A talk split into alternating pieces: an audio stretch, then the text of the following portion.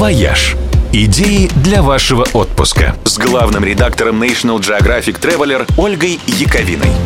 Всем привет! Ничего не раскачивает туристическую индустрию так хорошо, как кино и музыка.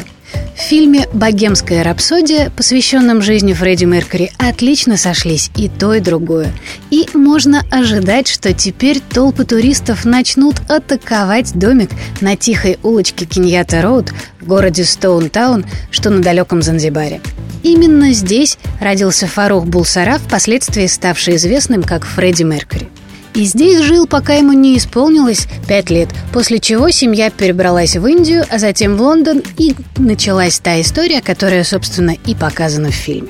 Дом на Занзибаре, правда, ничем не примечательный. На нем лишь маленькая табличка, да на дверях висят несколько фотографий Фредди, приклеенных фанатами. В расположенной здесь же сувенирной лавке даже не торгуют футболками Queen. Впрочем, это раньше не торговали. Теперь-то уж точно наверняка начнут. И, наверное, можно ожидать, что масаи начнут вырезать из дерева фигурки парня в майке с задранным вверх кулаком. Пока же они торгуют все больше бисерными фенчиками.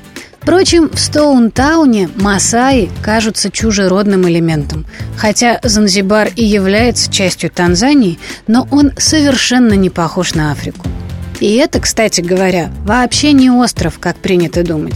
Это целый архипелаг, чье население говорит на собственном диалекте и практически поголовно исповедует ислам.